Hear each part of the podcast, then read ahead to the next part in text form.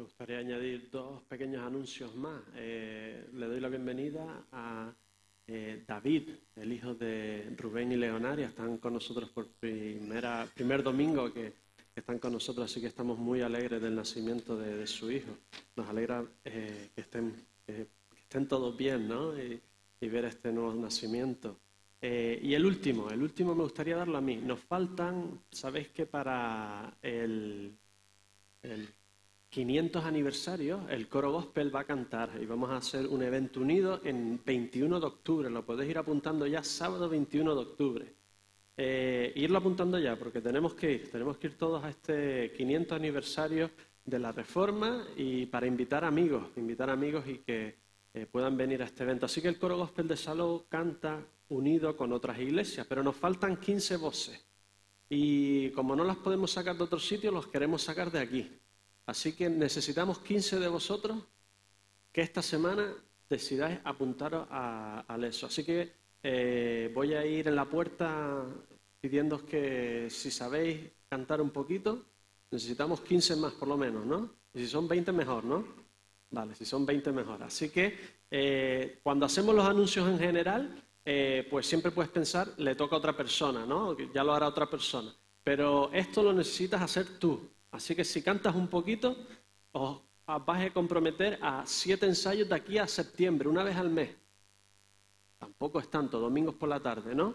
Así que eh, necesitamos que para este evento, para un evento, os apuntéis al coro. Vamos entonces a leer Salmo 4 y vamos a orar primero para que el Señor nos guíe la lectura, en la lectura de su palabra. Leamos. Oremos, perdón, oremos antes de leer. Señor y Padre nuestro, tu palabra es eterna, tu palabra es inmutable y aprendemos, Señor, nos acercamos a ti cada vez que leemos tu palabra escrita, que nos habla de tu palabra viva, que es Jesucristo, que es la palabra que creó el mundo y la palabra que transforma nuestras vidas, Señor, y nos dará una existencia eterna junto a ti. Te pedimos que bendigas la lectura de esta palabra, la meditación y que toques todos nuestros corazones, Señor. Necesitamos, todos nosotros, necesitamos que nos sigas cambiando que nos sigas haciendo más a la imagen de tu Hijo. En el nombre del Señor Jesús, amén. Salmo 4. Respóndeme cuando clamo, Dios, justicia mía. Cuando estaba en angustia, tú me diste alivio. Ten misericordia de mí y oye mi oración. Hijos de los hombres, ¿hasta cuándo volveréis mi honra en infamia? ¿Amaréis la vanidad y buscaréis la mentira? Sabed pues que el Señor ha escogido al piadoso para sí. Jehová oirá cuando yo a él clame. Temblad y no pequéis. Meditad en vuestro corazón estando en vuestra cama y callad. Ofreced sacrificios de justicia y confiad en el Señor. Muchos son los que dicen, ¿quién nos mostrará el bien? Alza sobre nosotros, Señor, la luz de tu rostro. Tú diste alegría a mi corazón mayor que la de ellos cuando abundaba su grano y su mosto. En paz me acostaré y asimismo dormiré, porque solo tú, Señor, me haces vivir confiado. El título de esta predicación es El secreto de dormir a pierna suelta. Y voy a ir versículo por versículo. No os asustéis porque me estaré bastante en el primero y todos no serán tan largos, ¿vale? No estreséis cuando veáis que no salgo del primero, ¿de acuerdo? Iremos uno por uno y al final hablaremos de en paz me acostaré y asimismo dormiré, porque solo tu Señor me hace vivir confiado. El secreto de dormir a pierna suelta. El sueño de todo predicador es que uno hable, que uno predique y que las personas apliquen lo que uno predica inmediatamente. Pero en esta vez dejarlo por lo menos hasta la, hasta la siesta. ¿Vale? Estaba atento a, a, esta hora aquí. Me decía una hermana que tiene insomnio que entre la tranquilidad que viene aquí uno y que se relaja, que se quedaba dormida, pero le decías así, no pasa nada. Tienes todo nuestro beneplácito para quedarte dormido. No hay nada mejor que quedarse dormido en los brazos del Señor, ¿no? Sobre todo cuando estamos orando y y nos quedamos dormidos. Salmo 3 y 4 forman una unidad. En cierta forma, el Salmo 3, no en cierta forma, el Salmo 3 se utilizaba para la oración matutina y el Salmo 4 para la oración vespertina, para cuando te vas a dormir. Por lo tanto, desde la tradición rabínica antes de Jesucristo, el Salmo 3 y el 4 se venden del mismo contexto, en el mismo contexto en el que Absalón, si veis el Salmo 3 arriba pone que Absalón, que es el Salmo de David cuando huía de delante de su hijo Absalón.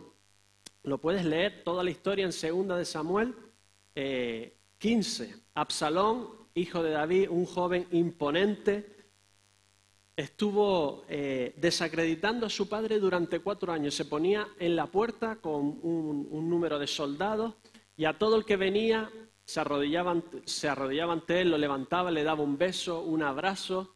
No creas que cuando en la puerta doy un beso, un abrazo es para haceros la pelota. Y entonces decía que en David no había juez, que fuese lo que fuese, que él, si estuviese en el trono, le haría justicia.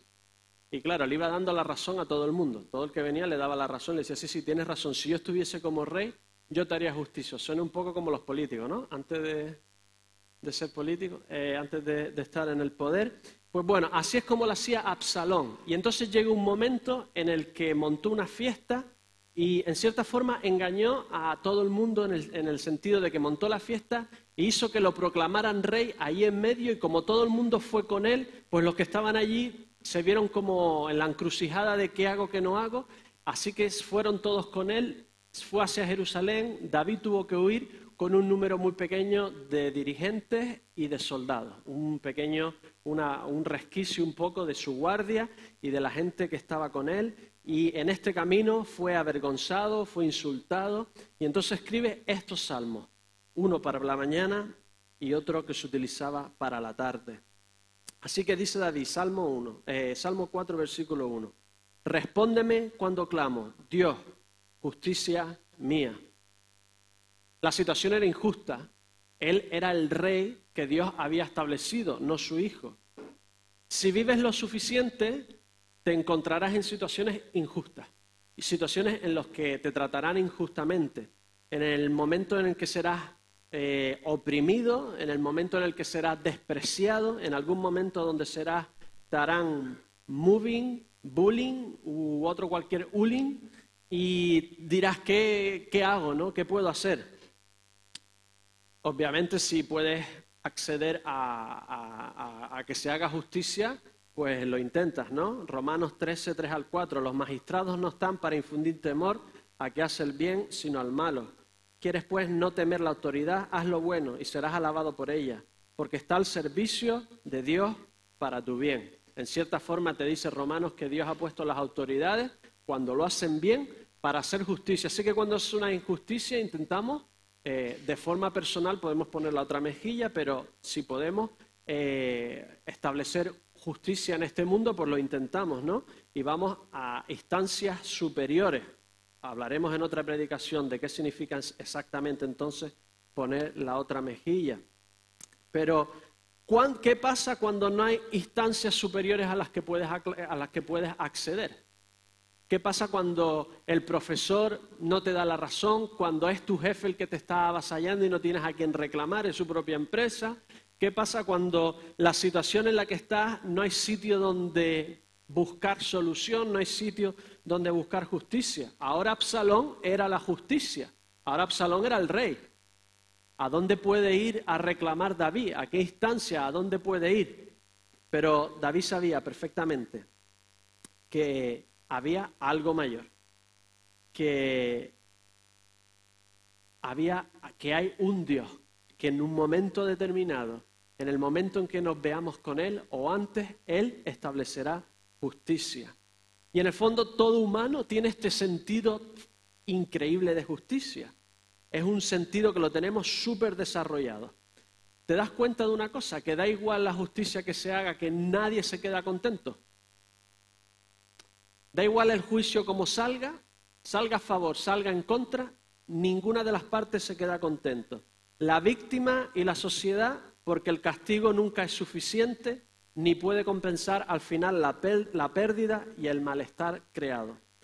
El asesino, el ladrón, la persona se siente que no se ha hecho justicia porque no han tenido en cuenta los atenuantes de las circunstancias que lo llevaron a esta situación, su trasfondo social, por qué se vio en esa situación que tuvo que hacer qué, dónde se había metido, etcétera, etcétera. Y el juez, porque las leyes son tal en las que él no puede hacer mucho más.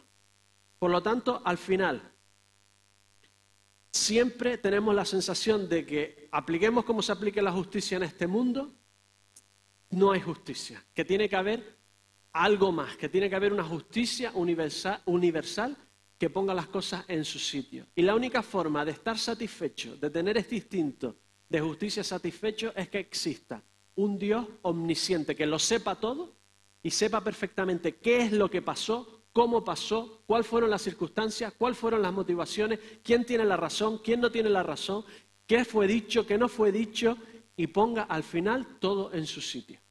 Si no hay un Dios todopoderoso, omnisciente, que lo sepa todo, la justicia es imposible.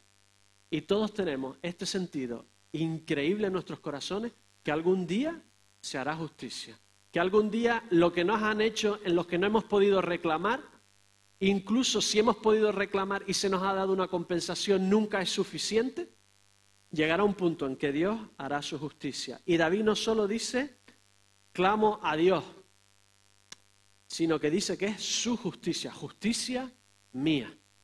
David sabe perfectamente que necesita que Dios lo haga a él mismo justo. Él confía en un juez que lo pondrá todo en su sitio y a la vez confía en que este juez hará que él mismo sea justo, que él mismo llegue a un punto en el que sea también perfecto. Y mientras tanto, mientras que la justicia no se hace, mientras que Absalón sigue en el poder y él sigue perseguido y lo quiere matar, ¿qué dice? Cuando estaba en angustia, tú me diste alivio. El sentido de la frase no es que David esté dándole gracias a Dios porque ha quitado a Absalón y le ha, enviado un rayo y le ha caído a Absalón en el momento. La cosa, lo que está diciendo David es que en medio de toda esta tormenta, en medio de toda esta tempestad, estábamos cantando antes, ¿no? Tenemos un Dios en medio de las tribulaciones, ¿no? En medio de todo esto, Dios ensanchó su corazón. En realidad, si no fuese porque tenemos el corazón ensanchado de alguna forma, no podríamos ni vivir, os lo explico. ¿Sabes que si no tuviéramos aire en los pulmones y hubiese líquido en nuestras células, la presión que ejercen los 80 kilómetros de aire sobre nosotros nos aplastaría.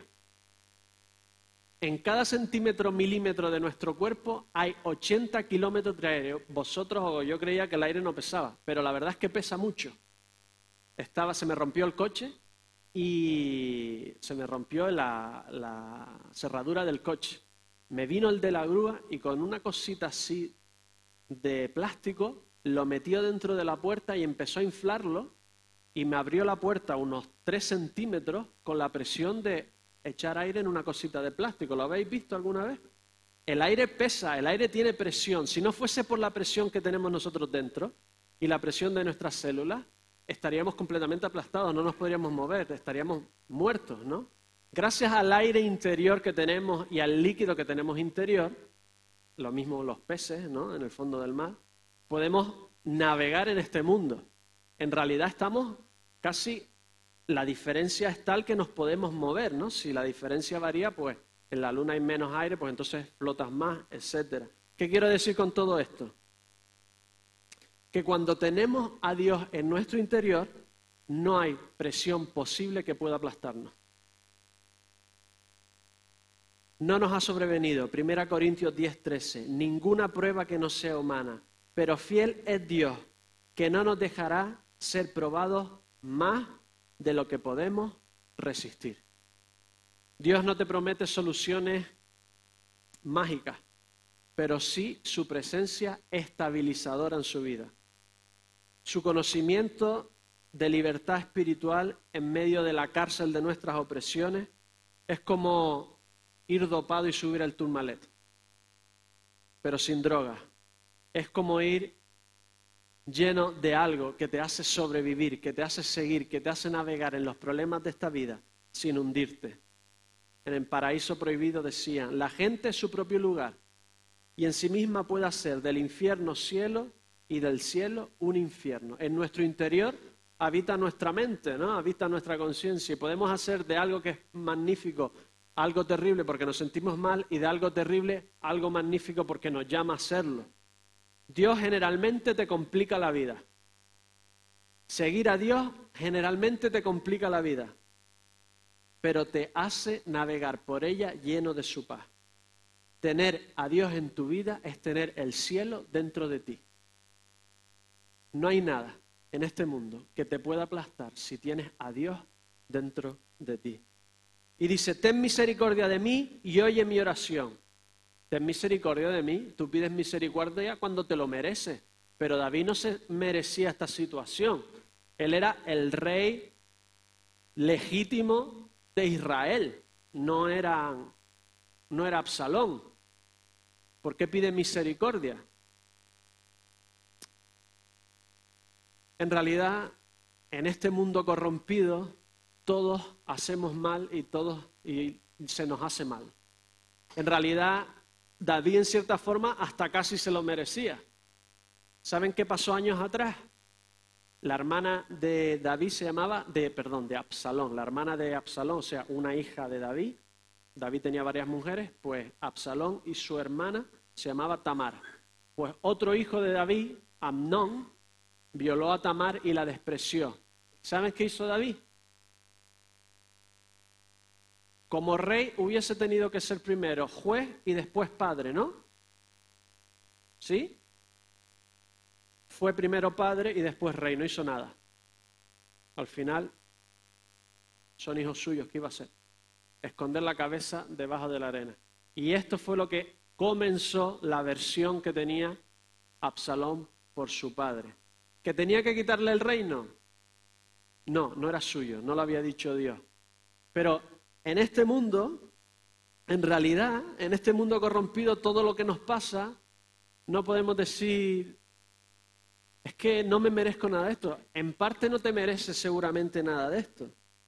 Pero, oye, nosotros en este mundo corrupto lo que añadimos a veces son buenas obras, pero más veces lo que añadimos nosotros es corrupción, contaminación e indiferencia generalizada.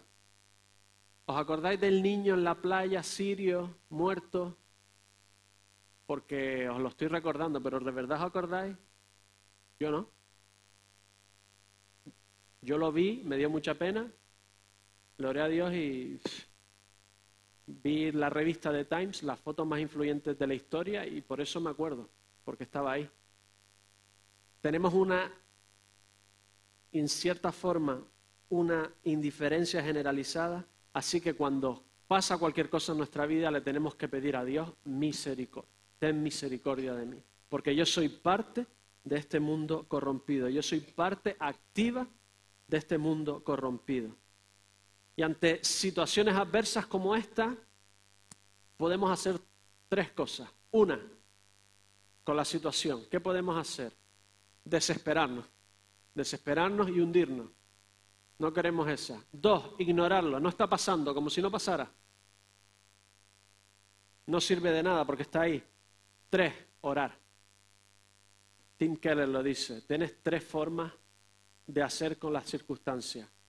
Ignorarlo, desesperarte u orar. Y esto es lo que hace aquí David. Es lo que hacen los salmos. Llevárselo a Dios y decirle, Dios, hazlo ya, solucionamelo ya. Es lícito pedirle a Dios que lo haga ya. Hay un montón de oraciones estúpidas ¿Qué hacemos? Y le tenemos que decir a Dios, oye Señor, no hagas caso de estas oraciones estúpidas, pero las de que son de verdad, hazme caso, ¿no? Escúchame. Y es lícito pedírselo. Versículo 2. Bueno, eh, Dios tiene su tiempo, ¿no? Lo pedimos que lo solucione ya, pero Dios tiene su tiempo. Si lees segunda de Samuel, verás cómo David recupera su trono. Versículo 2. Mentira. Hijos de los hombres, ¿hasta cuándo volveréis mi honra en infamia, amaréis la vanidad y buscaréis la mentira.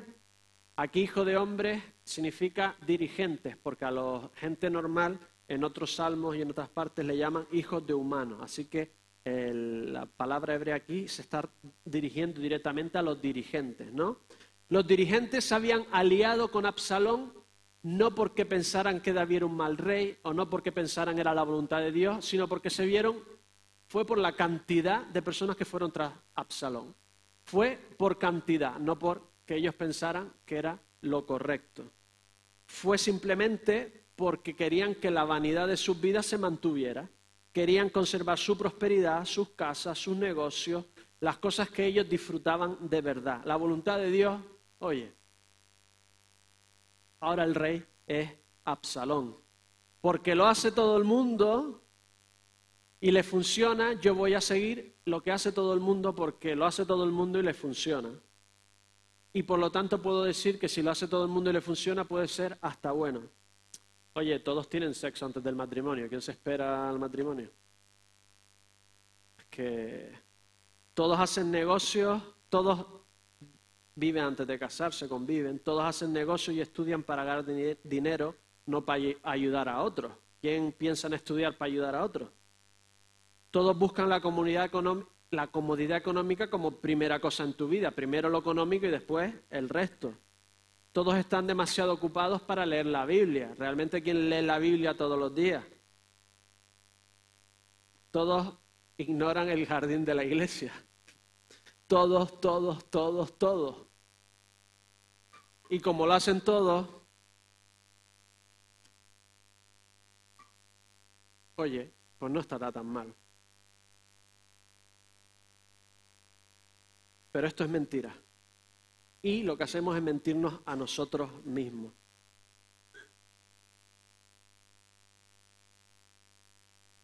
Que lo hagan todos no lo hace verdad. La verdad se define por el reflejo de la naturaleza de Dios. Lo que viene de la naturaleza de Dios, eso es verdad. El resto es pura mentira. ¿Qué mentiras hay en tu vida? Dice Selah. Selah significa silencio, meditar. Meditar. ¿Qué mentiras hay en tu vida?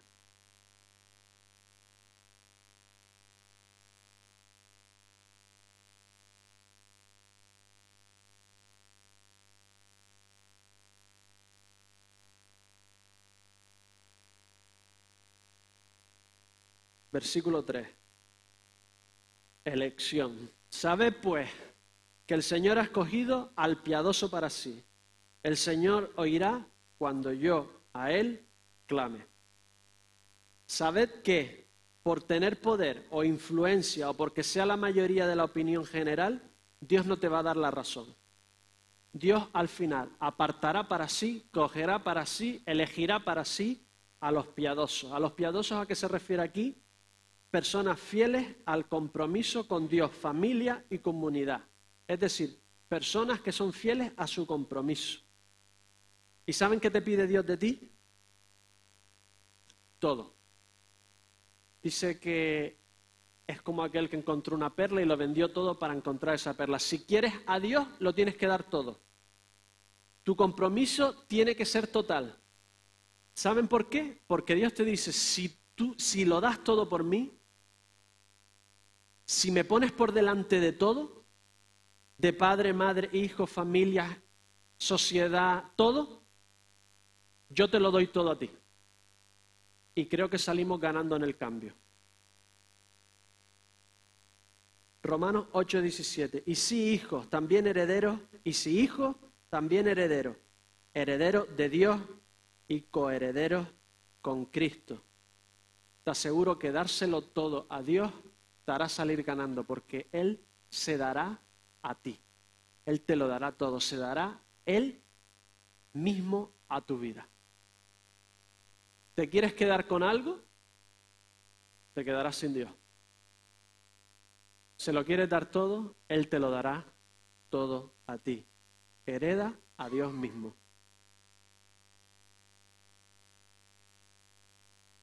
Versículo 4. Temor temblad y no pequéis.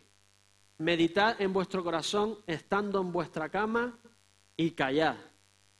David no quiere que su hijo solo se arrepienta, sino que medite, que, que, sabe que no lo va a hacer por amor, sabe que no le va a devolver el reino por amor y lo va a dejar de perseguir para matarlo por amor.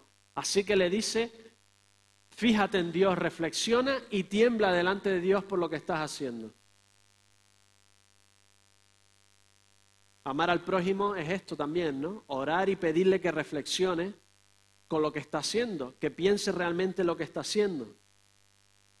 El dolor de su hijo, el dolor de David por su hijo era tal que cuando la pequeña compañía de David, unos mil y pico hombres, ganaron al ejército de Israel, murieron ese día veinte mil hombres, mataron a Absalón en la guerra y David estaba tan roto que el pueblo que había luchado con él se sentía como que había sido derrotado. Su general va y le dice, o te recompones y felicitas a tu pueblo o ya no serás rey nunca más.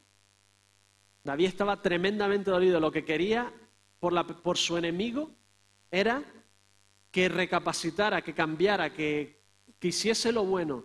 Y este es el amor al prójimo, pedir a Dios con corazón quebrantado que el que nos está haciendo mal recapacite que el Señor lo perdone, que su vida cambie, no que le caiga un rayo del cielo, sino que recapacite y cambia. Eso es amor al prójimo. Así que David le dice temer a Dios.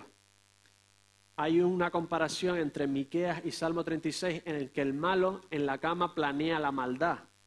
Así que David lo que le dice es no planear la maldad, sino reflexionar en vuestras camas, callados, estar quietos, pensad y ved qué es lo que estáis haciendo. Temer a Dios, si no haces lo que Dios quiere por amor, hazlo por temor. Pero los que hemos recibido a Dios en nuestro corazón, lo del miedo a Dios no lo consideramos, ¿no? Es que casi el amor de Dios ha sido tan grande en nuestras vidas que no es algo que sea de nuestra experiencia. Y además, primera de Juan 4:18, en el amor no hay temor, sino que el perfecto amor echa fuera el temor, porque el temor lleva así castigo, de donde el que teme no ha sido perfeccionado en el amor. Por lo tanto, ¿cómo podemos temblar ante Dios y temer a Dios? Pero Jesús mismo nos dice en Mateo 10, 28, esto lo dice Jesús de Dios, no, de, no del enemigo, de Dios. Y no temáis a los que matan al cuerpo, pero no pueden matar el alma. Más bien temed a aquel que pueda hacer perecer tanto el alma como el cuerpo en el infierno. Temed a Dios. Si no me queréis seguir porque me amáis, seguidme porque teméis, teméis al Padre. ¿Cómo podemos reconciliar las dos ideas? Primero, el texto de Juan 1.18 viene después del 1.17, lógicamente. Mira lo que dice el 1.17, primera de Juan 4.17. En esto se ha perfeccionado el amor en nosotros.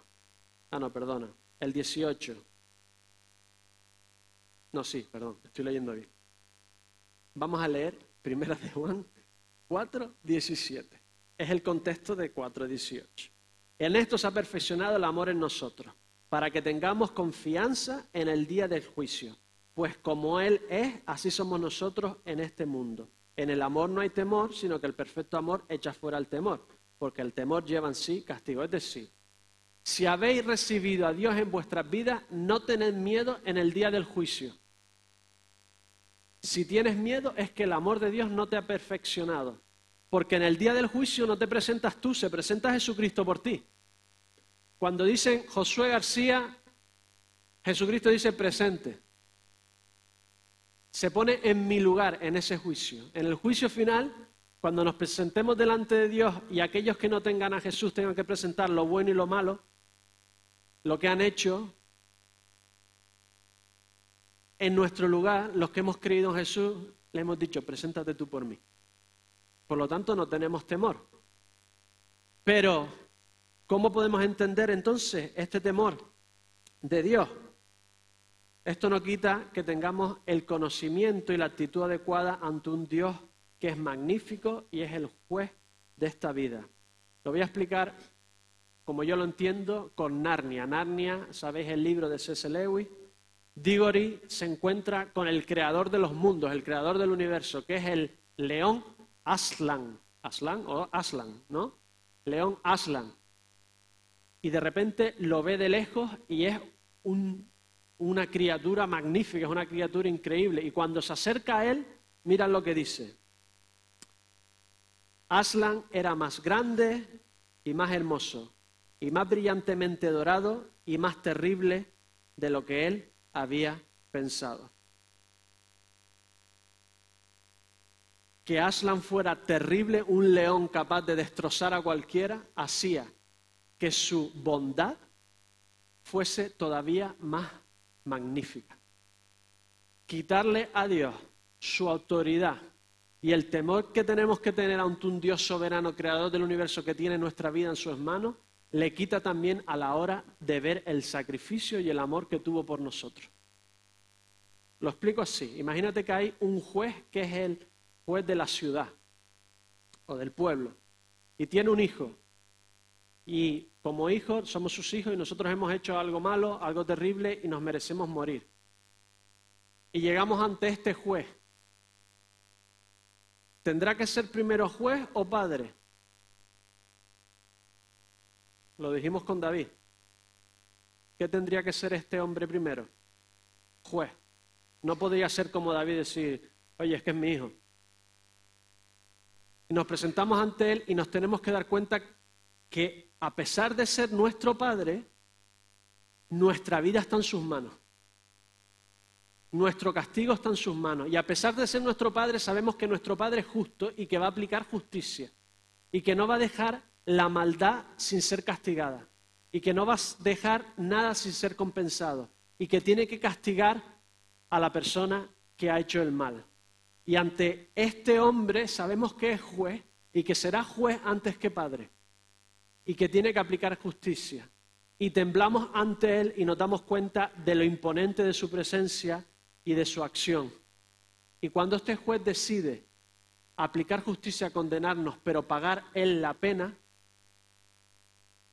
vemos, magnifica su amor, lo increíble, lo temible de su poder. Por lo tanto, no tener la actitud adecuada ante Dios lo que hace es minimizar el sacrificio que Él hizo por todos nosotros. Así que si no corres a Dios por amor, hacerlo por temor, porque Él tiene la vida en tus manos. Él tiene, perdón, Él tiene tu vida en sus manos. Él tiene tu futuro en sus manos. Él tiene tu, eternidad en sus manos. Él te ha dado la vida como un regalo. No te la mereces, te la ha dado como un regalo. Él te podía haber creado o no. Es un regalo. Por lo tanto, si utilizas mal ese regalo, es perfectamente aceptable que Él te retire ese regalo. Si no eres capaz de ser transformado y recreado por Él, es completamente justo y lógico que tu vida no siga eternamente. Por lo tanto, amas a Dios, temes a Dios, reflexiona, Selah.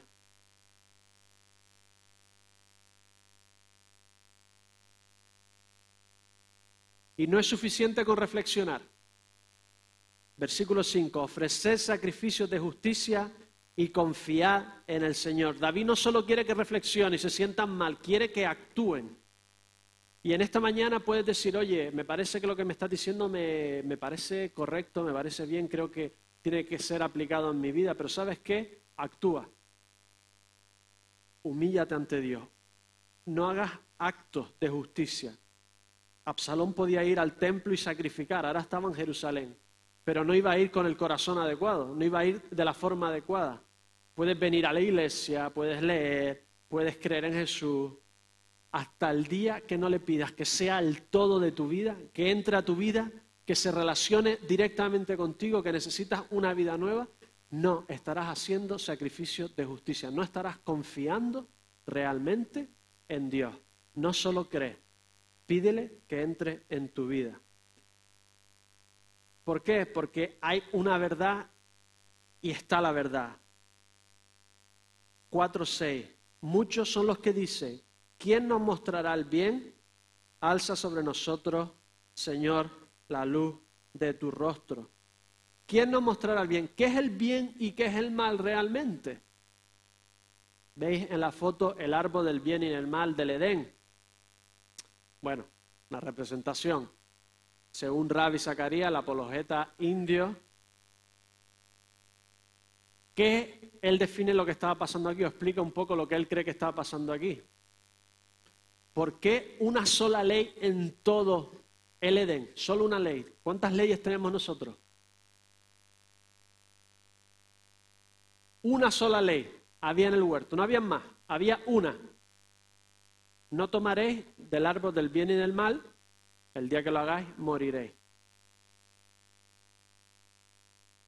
El problema es que lo que les estaba diciendo es que yo soy como Dios el que defino el bien y el mal. El día que tú quieras definirlo, te estás haciendo Dios. Estás jugando a ser Dios y por lo tanto morirás. Porque yo te creé para relacionarte conmigo, no para ser yo. El día en que nosotros decidimos definir el bien y el mal, que es lo que intentamos todos, decir lo que está bien y lo que está mal, estamos jugando, jugando a ser Dios y estamos destrozando el propósito que Dios hizo para nosotros, que es relacionarnos con Él, no ser Él. Y cuando jugamos a ser dioses, nos inventamos cosas, intentamos convencernos de que lo bueno es malo y lo malo es bueno. Dice Ravi que entró en Auschwitz, campo de concentración alemán, y dice que cuando entras allí y ves las cámaras de gas donde mataban a 12.000 personas diarias, y ves las salas donde experimentaban con niños, los torturaban, ves toda esta barbaridad, dice que entras allí y que lo único que puedes hacer es callarte. Dice que estás allí con un montón de gente y dice que hay un silencio absoluto. Y es el silencio que pasa cuando no hay valores morales absolutos. ¿Sabes qué dijeron los nazis? Mira, venimos de un proceso evolutivo, por lo tanto el más fuerte es el que gana. O sea que el bien es que el más fuerte destruya a los más débiles que están cogiendo sus recursos que pueden utilizar los más fuertes. Y no existe Dios. Nietzsche, no existe Dios, por lo tanto nosotros definimos lo que es bueno y lo que es malo. Por lo tanto, vamos a destruir a aquellos que están cogiendo nuestros recursos porque podemos hacer lo que nos da la gana. Cuando no hay Dios puedes hacer lo que te da la gana. Tú defines el bien y el mal.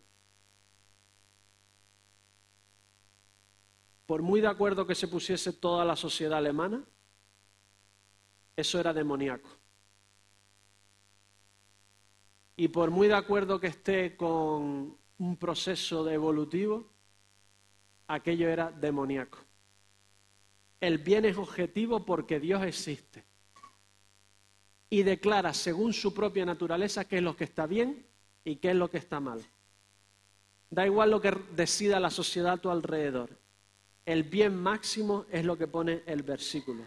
El bien máximo es que la luz, del, la luz de Dios alumbre sobre nosotros. El bien máximo es que Dios se relacione con nosotros. Ese es el máximo bien que existe. No hay otro bien. Lo demás es mentira. 4.7. Tú diste alegría a mi corazón, mayor que la de ellos cuando abundaban su grano y su mosto.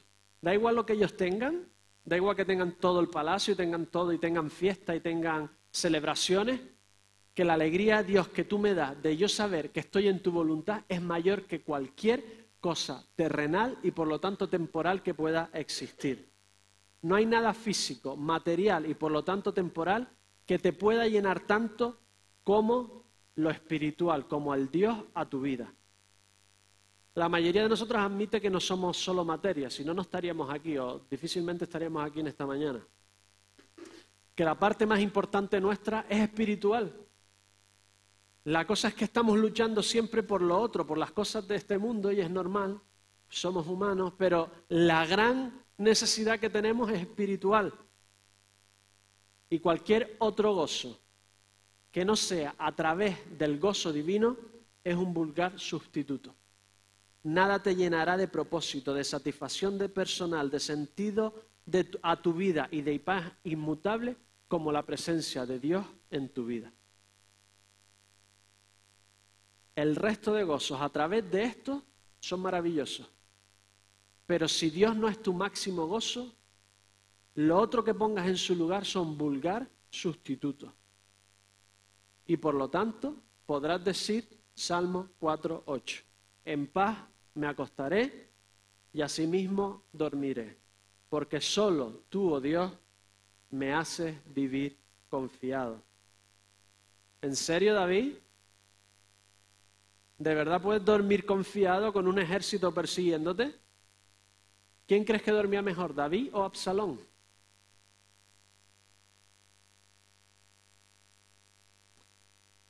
La doctora Roman, especialista en sueño, nos asegura que la falta de sueño afecta a todas partes de nuestra vida.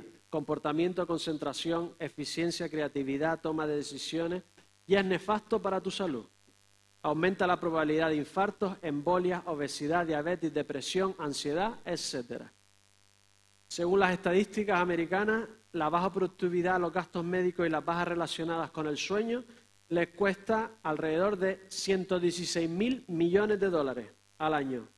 No es de extrañar que ahora las grandes compañías, los Google, toda esta gente, esté dándole a sus empleados talleres sobre eh, relajación, cura de sueño, etcétera, etcétera. Dormimos por lo menos dos horas menos que nuestros antepasados, porque como no tenían luz, pues la vela era más difícil, etcétera. Y ahora con los móviles, las tablets, todavía peor. Tenemos luz artificial que nos despierta todavía más, ¿no? Deberíamos dormir como adultos hasta 10 horas. ¿Quién duerme 10 horas? Algunos dicen que sí, bendito. Pues lo estás haciendo muy bien. Y si haces ejercicio físico, pues las 10 horas las tendrías que hacer seguro. En nuestro país el 60% no duerme lo suficiente, se va a la cama bastante tarde, lo que hace que la mayoría del tiempo activo lo realicemos con un grado de somnolencia, incluso después de la siesta. La siesta no compensa las horas perdidas por la noche. ¿Está esto relacionado con que trabajamos más que el resto de Europa y rendimos menos? Le pregunté a un grupo de adolescentes, están ahí, esa esquina, si te sientes un día joven, únete a ella. Se rejuvenece. Y un día me senté allí y me sentí 10 años menos. Le pregunté y me dice uno de ellos, le digo, ¿por qué vas a la cama tan tarde? Y me dice, no tengo la suficiente paz para enfrentarme al silencio. A mí me dejó. Dice, no tengo la suficiente tranquilidad para enfrentarme al silencio, enfrentarme a mí mismo. ¿Os suena?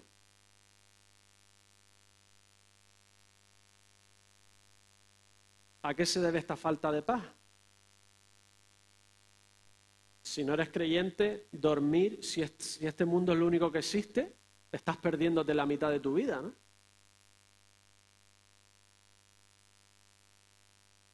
Me gusta la frase de Spurgeon, decía, Dios nos dio el sueño para recordarnos que no somos Él. ¿Se acuerdan de Jesús en la barca? Una tormenta. ¿Se estaba haciendo el dormido? Una tormenta, la barca para arriba y para abajo. ¿No se enteraba de nada Jesús? Yo creo que no los estaba probando, yo creo que estaba dormido. ¿Y saben por qué?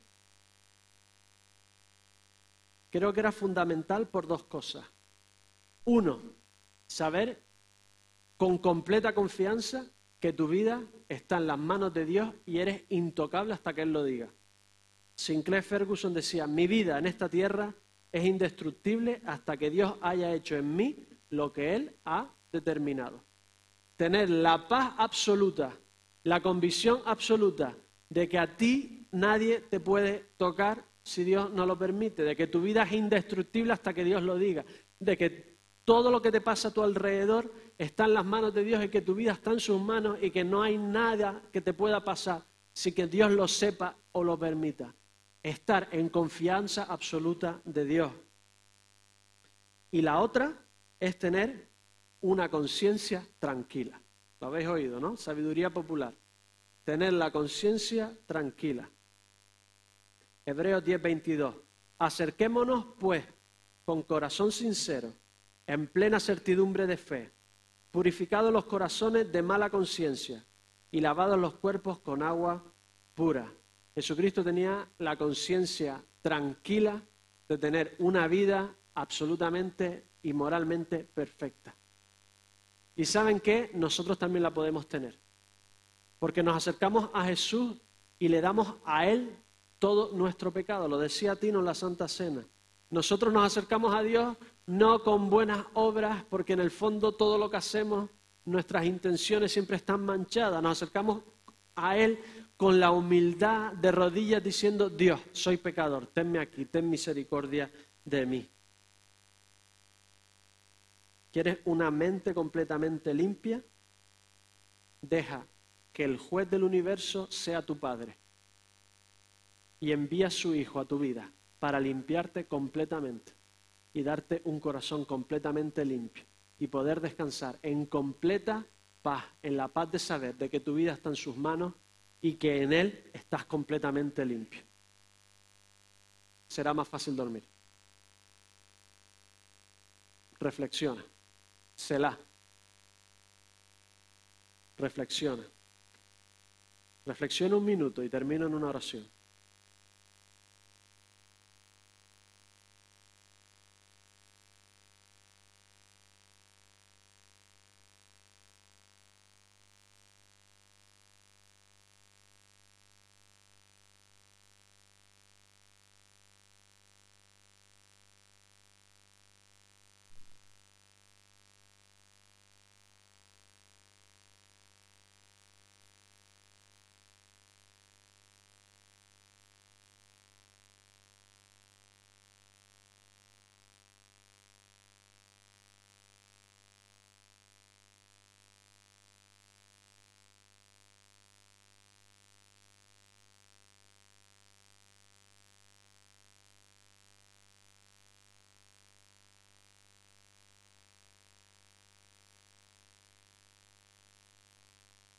Señor, gracias porque tu paz es completa, tu presencia es indescriptible, tu gozo es magnífico, tu persona es completamente bondadosa, inmensamente misericordiosa,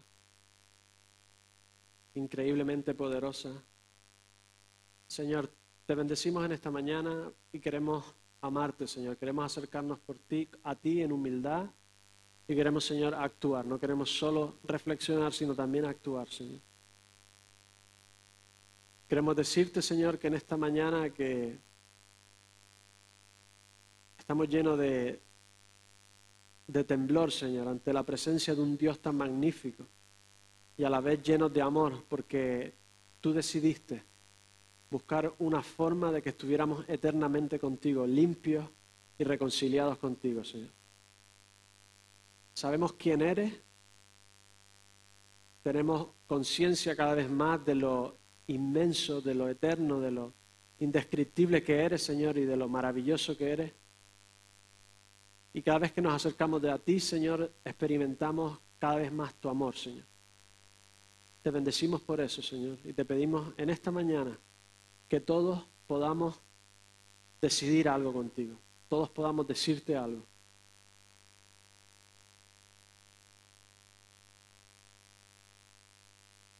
Señor, queremos acercarnos más a ti.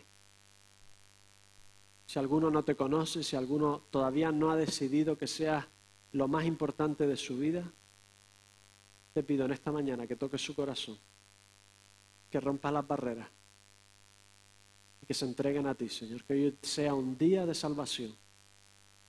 Te bendecimos, Señor, en esta mañana. En el nombre del Señor Jesús. Amén. Amén. Pues que el Señor os bendiga. Nos vemos la semana que viene, si Dios quiere.